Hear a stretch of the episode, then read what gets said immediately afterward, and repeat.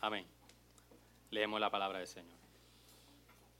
Amados, no sorprendáis del fuego de prueba que en medio de vosotros ha venido para probaros, como si alguna cosa extraña os estuviera aconteciendo. Antes bien, en la medida en que compartís los padecimientos de Cristo, regocijaos para que también en la revelación de su gloria os regocijáis con gran alegría. Si sois vituperados por el nombre de Cristo, dichosos sois, pues, pues el Espíritu de gloria y de Dios reposa sobre vosotros. Ciertamente por ello Él es blasfemado, pero por vosotros es glorificado. Que de ninguna manera sufra alguno de vosotros como homicida, o ladrón, o malhechor, o por entrometido. Pero si alguno sufre como cristiano, que no se avergüence, sino que como tal glorifique a Dios.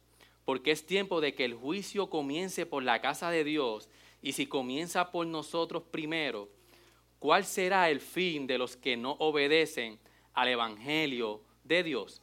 Y si el justo con dificultad se salva, ¿qué será del impío y del pecador? Por consiguiente, los que sufren conforme a la carne de Dios, encomiende sus almas al fiel Creador, haciendo el bien. Oramos, hermano. Orlando, si sí, me puede traer un poco de agua. Señor, gracias, gracias por tu amor, por tu misericordia. Gracias por la oportunidad que tú nos has dado, Señor, de estar en tu casa, Señor. Reunidos como hermanos, como familia, eh, para adorarte, para glorificarte, Señor. Ayúdanos, Señor, a recoger nuestras mentes, nuestros corazones. Te hemos adorado, nos hemos saludado, hemos leído tu palabra, nos hemos arrepentido, Señor. Ahora vamos a exponer tu palabra, Señor. Ayúdanos a ser fiel al texto. Que no nos desviemos, Señor, y que el énfasis que Pedro quería traer en esta porción, Señor, lo podamos entender, que lo podamos eh, aplicar a nuestras vidas y nos podamos ir de este lugar, Señor, con nuestros corazones meditando en tu palabra para ser hacedores de ella, Señor. Gracias por tu amor, por tu misericordia. Ayúdanos, Señor. Abre nuestros corazones, Señor. Quita todo pensamiento. Quita todo, toda preocupación que nos impida concentrarnos en tu palabra, Señor. Porque es el consejo de tu palabra que vamos a escuchar en estos momentos, Señor. Y nos, no, nos es menester, no, es urgente, Señor, que día a día prestemos atención a tu palabra.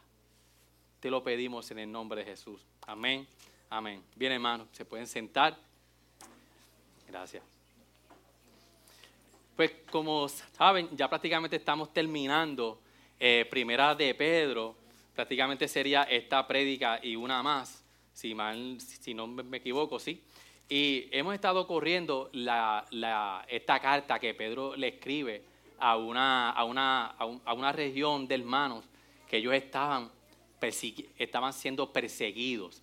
Y le hemos titulado Firmes en la Esperanza, porque Pedro enfatiza, porque Pedro enfatiza de que en el sufrimiento del cristiano por la causa de Cristo es algo normal. Y Pedro les está hablando a ellos y empieza aquí este versículo que no se sorprendan porque ustedes sufran por la causa de Cristo. Y es bien interesante porque en la primera parte vimos cómo Pedro que quería ver de que ellos vieran la gracia del Señor en el sufrimiento. Cómo Dios estaba actuando en gracia. Su gracia estaba envuelta en el sufrimiento. Luego, a la mitad de la carta vimos cómo podíamos tener esperanza en el sufrimiento.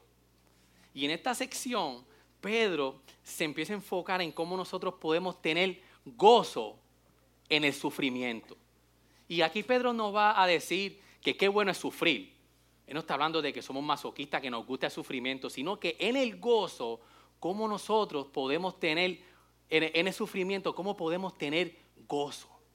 Y lleva a presentar aquí seis razones por las que nosotros podemos tener gozo en el sufrimiento por Cristo. Y es bien interesante, hermano, yo no sé si a ustedes les ha pasado, a mí me pasó tanto en el matrimonio como, como en la crianza, cuando Wilmary estaba eh, preñada, ¿verdad? Estaba a punto de dar la luz. Yo decía, tener un hijo es fácil, criarlo. ¿Qué hace un nene? duerme, come y vuelve y duerme. Y yo dije, eso más fácil no puede estar. Y yo dije, esto es un quitado, hermano, y esto, mira, esto es fácil. ¿Cuál es? Tú vas, tú vas a dar la leche materna, si se puede, si no compramos. Pero cuando fuimos a la realidad, vimos, hermano, de que todos sabemos lo que somos aquí, padres, que es una bendición, pero es un reto bien grande. Así mismo pasa con el matrimonio. Cuando, cuando éramos bien jóvenes, usted veía que uno veía el matrimonio y tenía una, una, una, perspectiva del matrimonio, que el matrimonio es bueno, es bello, es hermoso, pero también tiene retos. Y cuando vamos a esa, a esa realidad, vemos, hmm, el, el, matrimonio es hermoso, pero tiene unos, unos momentos que son bien retantes. Y eso pasa, hermano, porque tenemos una mala perspectiva de lo que era el matrimonio o la crianza. Y aquí Pedro empieza a decirle a ellos, no se sorprendan. Mira cómo les dice, del fuego de prueba que en medio de vosotros ha venido para probarlos. Hermano, y muchos de nosotros teníamos una perspectiva bien errónea de qué era el Evangelio. En muchas ocasiones, yo, yo no sé si ustedes se acuerdan en Puerto Rico, estas iglesias que decían que salían hasta en la televisión, pare de sufrir. Yo me acuerdo de eso, hermano, y era, era un evangelio, entre comillas, que le decían a la gente, pare de sufrir. Y ahora mismo iglesia entiendo que si está, eh, ni se escuchan, porque a la hora de la verdad, eso no era así. Y luego vimos cómo especialmente en el área de Vega Baja, esta área norte, empieza este evangelio a decirle a la gente que, que, el evangelio es todo prosperidad. Que el evangelio es que lo que tú pises con la planta de tus pies será tuyo y que todo lo que tú declares con tu boca, así se hará. Y empezamos a tener una perspectiva del Evangelio que cuando nos vemos a la realidad, decimos, esto no era lo que me habían dicho. Nos, nos decían, tú vas a estar caminando sobre lo natural. Y entonces uno esperando que cuando uno llegara a Cristo todo se acabara, que todo estuviera bien. Y cuando nos vemos a la realidad, decimos, espérate, aquí está pasando algo. Esto no, es esto no es lo que a mí me quisieron creer que es el Evangelio. Pero hermano, cuando vemos a la Biblia, vemos cómo el sufrimiento, yo me voy a atrever a decir algo, y es que esta carta nos ha llevado a esta convicción de que el sufrimiento por la causa de Cristo no es solamente parte de la vida cristiana, sino que el sufrimiento es el núcleo de la vida cristiana.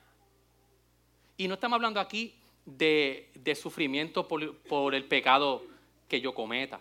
Porque viene lo dice en el versículo 16, pero si alguno sufre como cristiano, que no se avergüence, perdón, el 15, que de ninguna manera sufra alguno de vosotros como homicida o ladrón o malhechor o por entrometido.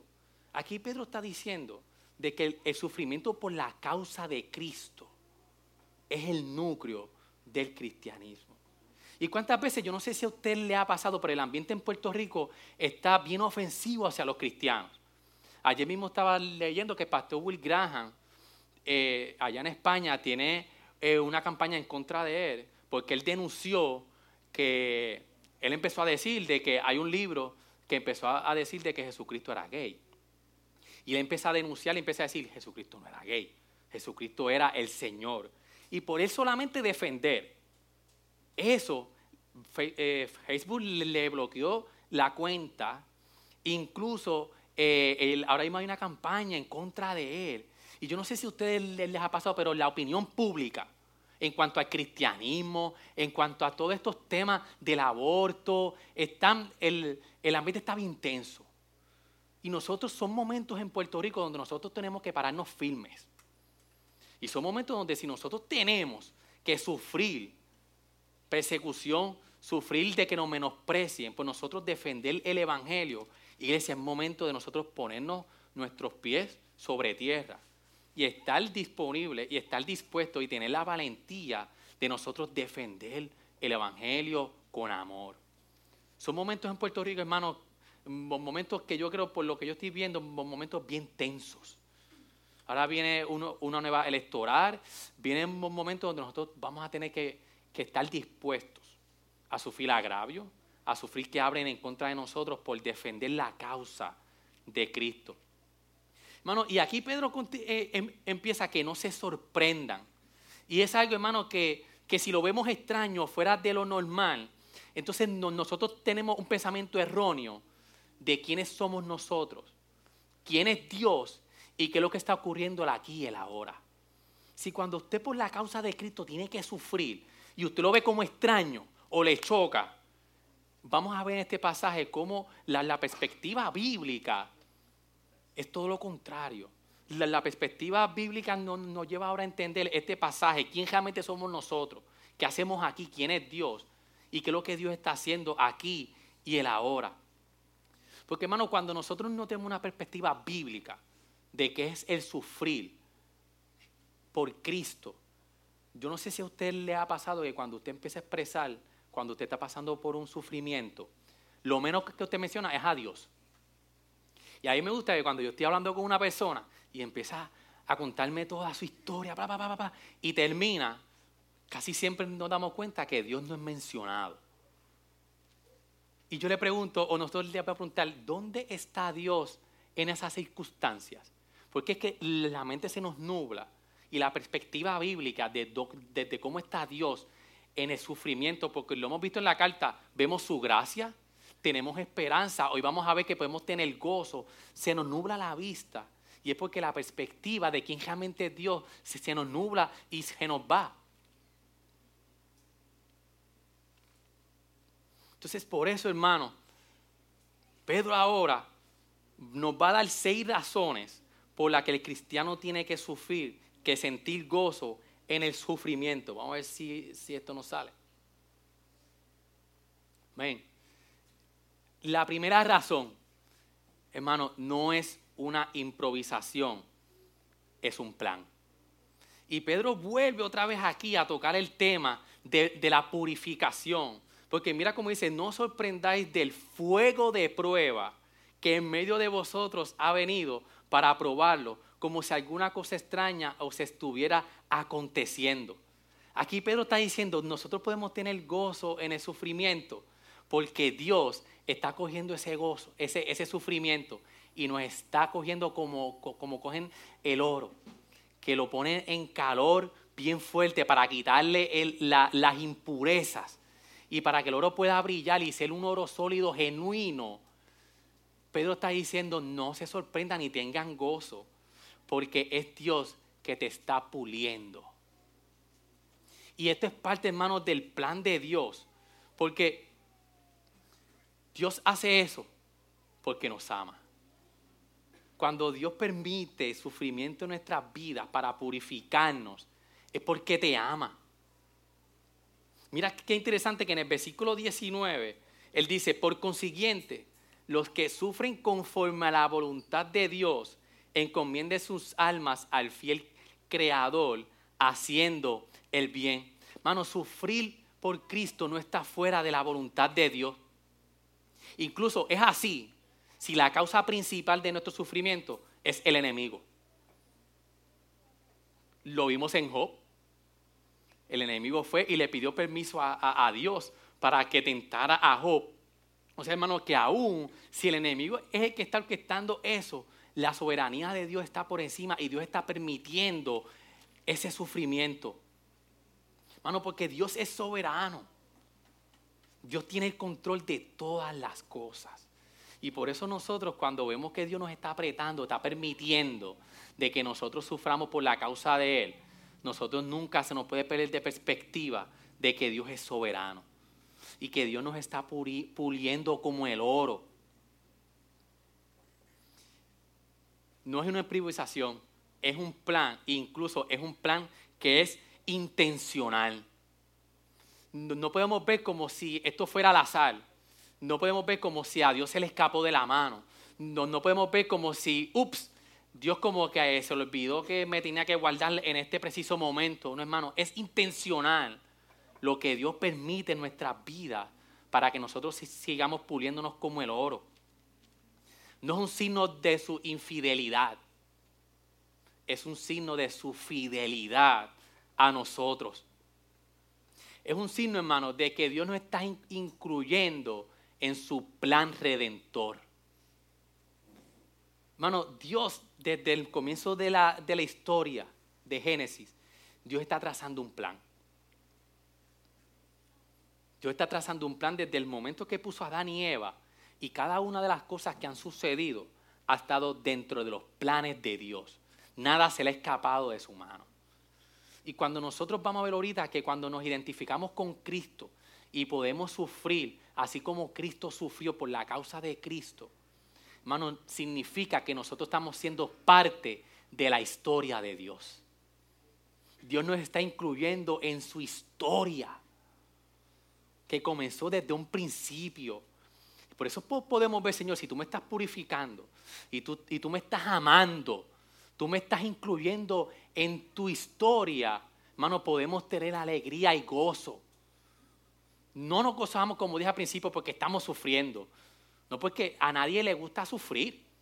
Esto no es un evangelio de que no, no, tenemos que estar todo el tiempo en sufrimiento porque es así y que no, no, hermano, es cuando nos toque sufrir. Cuando nos toque sufrir, podemos entender que Dios está en el asunto. Otra, hermano, otra forma o otra razón por la que nosotros podemos tener gozo en el sufrimiento es la evidencia de nuestra unión con Cristo. Hermano, Cristo vino a esta tierra y tuvo que sufrir lo que usted y yo teníamos que sufrir. Y es algo interesante porque viene por ahí Semana Santa y sabemos que todo el mundo se empieza a conmover eh, con esta verdad y cuando se acaba Semana Santa todo vuelve como a la normalidad. Pero el asunto de que nosotros podamos entender de que Cristo sufrió lo que nosotros teníamos que sufrir. El justo, como decía Pedro eh, al principio de la carta, el justo por los injustos. Hermano, eso tiene que cambiar nuestra perspectiva de vida, de que nuestra unión con Cristo significa de así como Cristo estuvo dispuesto a sufrir por mi causa. Y la causa de, nosotros era, era, era la, la más terrible de todas. Estábamos separados de Dios. No había esperanza, no había break. Dios había puesto una ley donde ningún hombre había podido cumplirla. Vimos a Moisés, a Abraham, a Isaac, a Jacob, a David, que cada vez que como, vemos que la Biblia lo, empieza a presentar y vemos, mm, yo creo que este, este hombre es un siervo de Dios, cuando vemos todos se, se, cocotaban. Y nuestra situación era terrible, hermano. Y por eso fue que Dios tuvo que enviar a su hijo y estuvo dispuesto a sufrir, a dejar el trono, venir a esta tierra a sufrir por nosotros por eso para nosotros debe ser de sumo gozo, de nosotros tener el privilegio, que en el momento que nosotros tengamos que defender el Evangelio, que nosotros podamos decir, Señor, yo estoy sufriendo como tú lo hiciste. No, no porque estoy añadiendo expiación o porque estoy añadiendo eh, un sufrimiento que Cristo dejó incompleto, no. Ya, ya Cristo satisfació la ira que, que Dios tenía sobre el pecado, fue satisfecha completa. No es que nosotros añadimos sufrimiento que hace falta, sino es porque como Cristo estuvo dispuesto a sufrir por mí, y no fue cualquier sufrimiento. Y yo sé que el sufrimiento físico de Cristo estuvo, y lo vemos científicamente, que estuvo a otro nivel. El sufrimiento de Cristo fue mucho más allá de lo que él sintió en los clavos en sus manos. Y fue un sufrimiento terrible humano. Pero más allá que eso, Cristo sufrió algo más que solamente los clavos. Y lo que Cristo sufrió fue la ira de Dios por el peso del pecado tuyo y mío. Cristo sufrió la ira, Dios derramando su ira sobre él por el pecado de todos sus escogidos. Y eso es un peso, hermano, que cuando la Biblia dice de que tembló, que la, que, la tierra tembló, que hubo oscuridad. Un teólogo dice, yo me imagino que literalmente estaba Dios estremeciendo el planeta Tierra, se estremecía ante tal sufrimiento. Por eso es que vemos que cuando Cristo en ese maní dice, Señor, si es posible pasar de mí esta copa, el Señor estaba titubeando ante el dolor humano. Si los que vinieron después, los, mártires, ellos se gozaban cuando Cristo era crucificado. Entonces Cristo fue menos valiente que ellos. No, hermano. Es que Cristo estaba viendo que la copa de la ira desde ese momento ya estaba siendo derramada sobre él por nuestro pecado. Y por eso es que nosotros tenemos, podemos sentir gozo en decir, Señor, si tú sufriste por mí, mi unión con Cristo, en un sentido, hermano, nos identificamos con Él. En cierto sentido, participamos de su sufrimiento. Significa que, nuestro, sufrimiento da testimonio de los sufrimientos de Él. Vaya conmigo a, a Hechos 5.41. Mira, mira cómo, ese, mira cómo eh, Hechos 5.41, mira cómo los apóstoles decían, ellos pues salieron de la presencia del concilio, los apóstoles, regocijándose de que hubieran sido tenidos por dignos de padecer afrenta por su nombre. Subraye ese verso, hermanos, Hechos 5:41, que así como los apóstoles pudieron tener regocijo, porque ellos tuvieron sido tenidos de ser dignos. Hermano, es, es, es una dicha, es ser digno de sufrir, es una dicha, es una bienaventuranza nosotros poder sufrir por la causa de Cristo. Mire, vaya conmigo a Juan 15. Mira como el mismo Cristo. Juan 15, 18. No, no lo vamos a leer completo, pero si usted puede leer en su casa esa porción desde el 15 completo y el 16. Mira cómo en el versículo 18 de Juan 15 dice, si el mundo os odia, sabéis que me ha odiado a mí antes que a vosotros. El Señor estaba diciendo, Él les dijo, no se sorprendan, se lo estoy advirtiendo. Si el mundo a mí me odió, si el mundo a mí me, menospreció, y lo que hizo Cristo, ¿qué, qué, ¿Qué hizo Cristo para que lo odiaran? Nada. Y Cristo dijo, si a mí me odiaron, si a mí me vituperaron, yo siendo Cristo que yo vine a salvarlo, Él vino a demostrar su amor, aún así lo vituperaron. Él le dice a sus discípulos, no se sorprendan, ustedes también van a ser vituperados. Mira, mira cómo el versículo 25 dice, pero han hecho esto para que se cumpla la palabra de que esté escrita en su ley.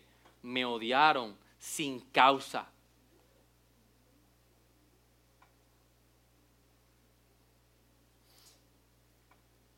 Hermano, nos, identificamos con Cristo en nuestra unión con Él y por eso podemos tener gozo. Otra, otra razón de nosotros poder tener gozo en el sufrimiento es que es el medio para alcanzar el regocijo eterno. En el versículo 13, en la segunda parte, mira cómo dice, dice, desde, el principio del 13, antes bien, en la medida en que compartí los padecimientos de Cristo, regocijaos para que también en la, en la revelación de su gloria os regocijéis con gran alegría. Y yo estoy viendo aquí que Pedro, el que, el que dice, de que regocijaos para que también en la revelación de su gloria os regocijáis. Está diciendo, está dando una orden. Está diciendo, ustedes se tienen que gozar en este sufrimiento para que puedan experimentar el gozo eterno. Mano, y sabemos de que esta vida es difícil, de que esta vida es fuerte, de que estamos en un mundo caído. Y Pedro está diciendo, nosotros nos tenemos que evaluar. Porque está diciendo, si tú no te estás gozando en esta vida, aún en sufrimiento, porque estás unido a Cristo, porque estás comprendiendo que es lo que Dios está haciendo aquí, tenemos que evaluarnos, porque ese gozo es el que dice si realmente tú te vas a poder gozar en la vida eterna. Porque ese gozo ahora es el que dice si realmente tú, tú perteneces a Cristo. Dice si realmente estamos unidos a Cristo. Porque el hecho de ser discípulo no es venir aquí domingo tras, domingo. No es el hecho solamente de, de, yo ser parte de gracia redentora. Es en el día a día donde nosotros debemos de examinarnos, hermanos. Y decir, ¿cómo yo estoy viendo esta vida? Yo realmente estoy comprendiendo si yo estoy unido a Cristo de verdad. O mi vida solamente se está enfocando en mí, en que, en que yo, yo tengo que estar siempre bien, que nada me puede pasar. Y Dios acá diciendo, chico, si esto que yo estoy haciendo ahora contigo, lo estoy haciendo porque tú tienes que llegar completamente puro al cielo. Y Dios desde ya está empezando a quitar de nosotros lo que tiene que quitar para nosotros poder llegar a la perfección cuando Él venga, que Él va a terminar ese trabajo. Y por eso nosotros, hermanos, tenemos que evaluar. Yo me estoy gozando en Cristo, en mi unión con Cristo. Si, no nos estamos gozando y no estamos viendo el regocijo y sintiendo el regocijo del Señor, es tiempo de hacer una pausa. Y ver, Señor, cuál es mi perspectiva de tu salvación conmigo. ¿Cuál es la perspectiva de vida que yo tengo?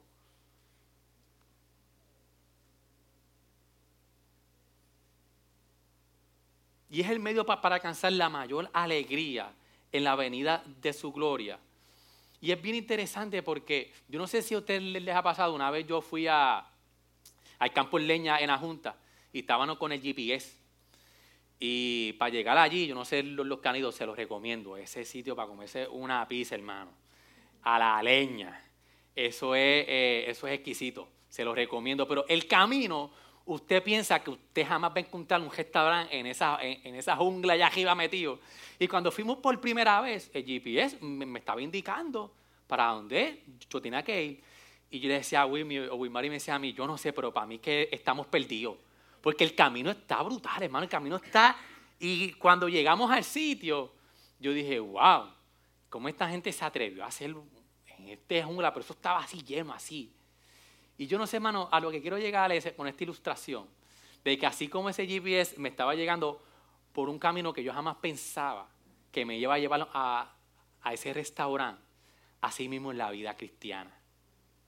A veces pensamos y decimos, Señor, ¿en serio? ¿En serio tú estás llevándome a tu gloria? ¿Es en esta forma que tú lo estás haciendo? Son preguntas que nos llegan. Y, vamos, no, no, vamos al GPS. Déjame chequear porque es que aquí tiene que haber algo mal. O yo puse la dirección mal, o yo hice algo mal, pero algo porque esto a mí no me cuadra. Entonces, cuando vamos a la perspectiva bíblica, Pedro nos dice, no se sorprendan. Incluso no, nos dice, dichosos son ustedes. Cuando, cuando vamos a Mateo, a Mateo 5.10, cuando, cuando Jesús dijo, Mateo, en Mateo 5.10, cuando él dice, bienaventurados aquellos que han sido perseguidos por causa de la justicia, pues de ellos es el reino de los cielos. Hay dicha, hay bienaventuranza porque aunque este camino es difícil, aunque este camino a veces no lo entendemos y creemos que la dirección de GPS está mal, está bien. Y sabemos que el Señor obrando en nuestras vidas para llevarnos a la alegría eterna, al gozo eterno. Hermanos, sabemos que hay momentos donde realmente nosotros nos sentimos gozo. Y yo no estoy hablando aquí de que Pedro nos está diciendo que todo el tiempo vamos a estar brincando, saltando de alegría. Porque van a haber momentos que, nos vamos a entristecer. Van a haber momentos donde vamos a sentir la, la tristeza del momento, el dolor. Pero por encima de eso, sabemos de que nuestra esperanza es segura. Y es bien interesante, hermano, porque en el versículo 17, Pedro está diciendo, porque es tiempo de que el juicio comience por la casa de Dios. Y si comienza por nosotros primero, ¿cuál será el fin de los que no obedecen al Evangelio? Y si el justo con dificultad se salva, ¿qué será del, del impío y del pecador? Y, estos son unos besos que yo antes los, malinterpretaba. Y yo decía, espérate, y el, si el justo con dificultad se salva. Y cuando estuve leyendo y, estudiando esta porción, aquí no está diciendo de que nosotros tenemos que seguir, seguir, seguir para ver si nos salvamos al final. Porque vemos que desde el principio Pedro está diciendo, hay una esperanza que es incorruptible. Hay una esperanza que es segura. Entonces, ¿qué está diciendo aquí Pedro de que si el justo con dificultad se salva, ¿dónde quedará el impío y el pecador? La connotación que Pedro está diciendo aquí, que en dificultades usted se va a salvar. En medio de dificultades usted va a obtener esa salvación tan grande que es segura. Y nos podemos alegrar porque a nosotros el juicio de Dios sobre nosotros porque el juicio de Dios está sobre la tierra, ejerciendo su juicio y su amor. a nosotros nos está purificando y nos está llevando a su trono celestial, pero al que no está en Cristo, Pedro está preguntando, ¿cuál será el fin? Y el juicio para el que no está en Cristo es la muerte eterna. Por eso nosotros nos podemos gozar, Señor, aunque yo sé que es difícil y no comprenda muchas cosas, yo puedo estar seguro de que eso me está llevando al gozo eterno. Y por eso podemos ver que al que no está en Cristo, sentimos urgencia, hermano, debemos de sentir urgencia de decirles que lo que le espera a Él es el juicio eterno. Lo que le espera a Él es, es el castigo eterno porque no está en Cristo. Y eso debe de, levantar en nosotros, hermano, urgencia de cuando veamos amigos de que todavía no conocen a Cristo, lo, lo que le espera no es nada bueno.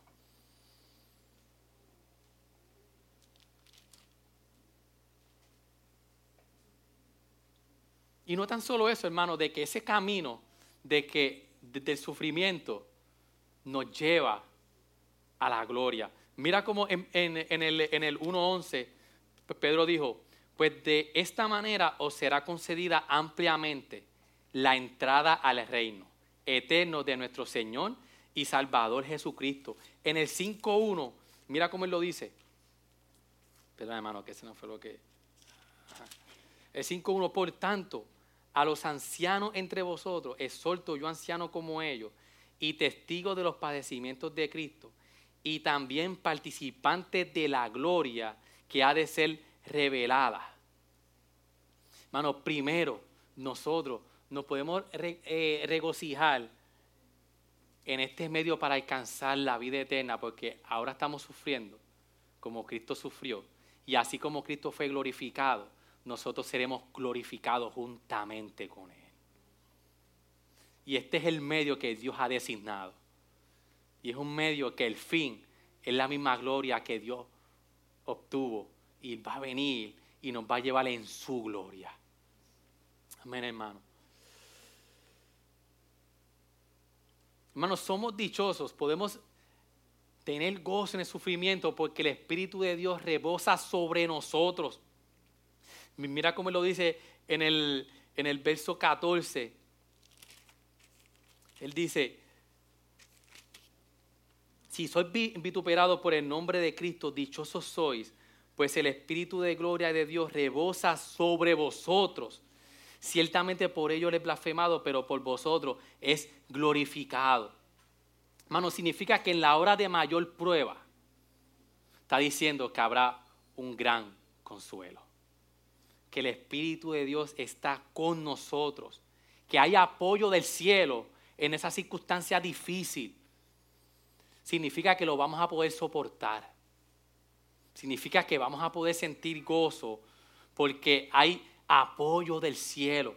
El Espíritu va a venir sobre nosotros y va a rebosar y está rebosando sobre nosotros y nos está ayudando. Hermano, si usted se pregunta, pero ¿qué es eso que tú estás diciendo, Israel? ¿Qué es lo que tú estás diciendo? Hermano, cuando pase el momento y usted sienta el regocijo y el apoyo del cielo, del Espíritu de Dios que rebosa sobre usted, usted va a decir, ahora yo entiendo. Porque es que lo va a sentir, si realmente estamos unidos a Cristo, usted va a sentir algo tan extraño, que usted va a decir, es que, es que esto que yo estoy pasando y yo sentir la esperanza, sentir el gozo, sentir la gracia de Dios en mi vida, es algo incomprensible. Usted va a decir, la hora primera de Pedro me hace sentido.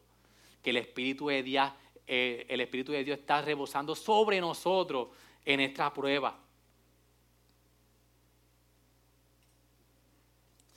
¿Por qué, hermano? Mira, es bien interesante que cuando en el, en el capítulo 15 de Juan que leímos ahorita, luego en el capítulo 16, que, Jesús les dice, no se sorprendan, ustedes van a pasar por momentos bien difíciles. Ahí es cuando Jesús le empieza a hablar del consolador. Y como decía el pastor Xavier, les conviene de que yo me vaya para que el consolador venga a ustedes y esté con ustedes. Y por eso, hermano, que no nos podemos olvidar de que el Espíritu de Dios rebosa sobre nosotros.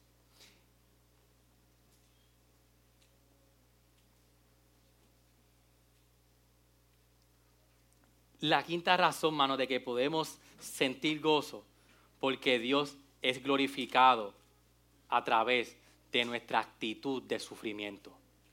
Mano, ¿por qué Cristo Dios, por qué Dios es glorificado? Porque cuando la gente nos vea, van a decir, ¿cómo esta persona puede sentir paz, puede sentir gozo, regocijo, aún en la circunstancia que se encuentra? Van a decir, algo, algo pasa aquí. Significa, hermano, que Dios está siendo glorificado a través de nosotros.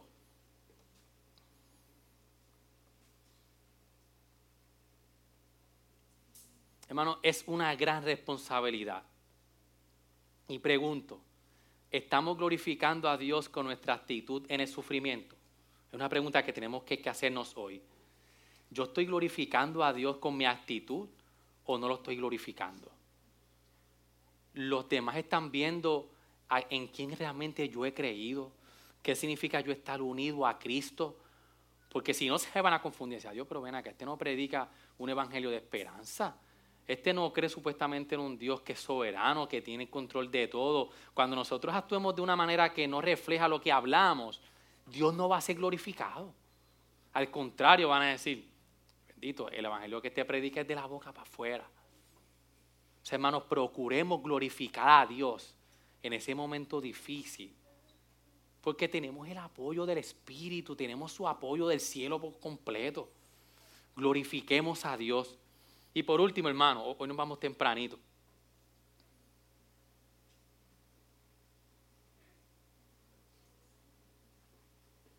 No salió el último. El último punto, la, la última razón es porque la fidelidad de Dios cuida nuestras almas. Mira como el versículo 19, Él dice, por consiguiente, los que sufren conforme a la voluntad de Dios, encomienden sus almas al fiel Creador, haciendo el bien. Hermanos, nosotros estamos en este mundo y el mundo puede cambiar. Nuestra familia nos puede insultar, podemos sentir el menosprecio de nuestros amigos, pero Dios continúa siendo fiel. Y la fidelidad de Dios está en todo tiempo y en cualquier circunstancia en nuestras vidas. Por eso nosotros podemos sentir gozo, porque Dios permanece fiel. Su cuidado nunca se aparta de nosotros. Dios permanece fiel. Yo no sé a qué grado de temperatura está el horno en que usted se encuentra hoy en día. Yo no sé si está a 350 grados, a 400 grados, a 1000 grados, o se rompió el gelo de los grados. Yo no sé a qué grado está, está la temperatura del horno de Dios que te está purificando. Pero sí yo sé, y nosotros debemos de saber, que Dios nos está puliendo. Que su gracia está presente. Que su cuidado está ahí. Que el Espíritu está con nosotros que nos está limpiando, que, que está terminando la obra que comenzó en nosotros.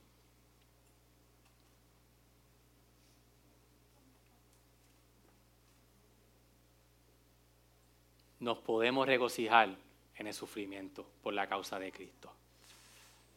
Amén, hermano. Inclinemos nuestros rostros. Señor, gracias. Gracias por tu amor, por tu misericordia. Gracias Señor porque hay momentos en nuestras vidas que se nos hace difícil comprender la verdad bíblica de cómo tú ves este mundo, Señor. Pero que en esos momentos, Dios mío, no se nos olvide quién realmente tú eres en nuestras vidas y que tu fidelidad permanece en nosotros, Señor. Ayúdanos a comprender, Señor, de que tú eres fiel. Ayúdanos a comprender, Señor, de que tenemos que estar seguros de que tu fidelidad va a estar con nosotros constantemente, Señor.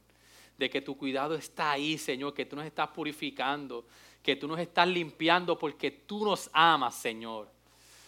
Que tú nos estás moldeando, Señor, porque tu amor está sobre nosotros, Señor. Y es tu amor, Señor, es tu fidelidad en nosotros día a día, Señor.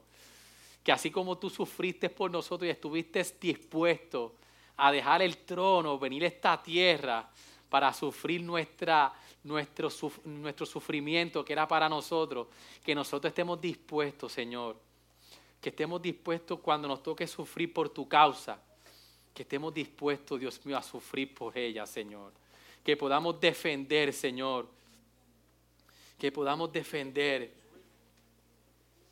tu evangelio en cualquier circunstancia. Por eso te adoramos, Señor. Por eso te bendecimos. Gracias, Señor. Gracias, Señor. Amén, hermano. No, nos preparamos para...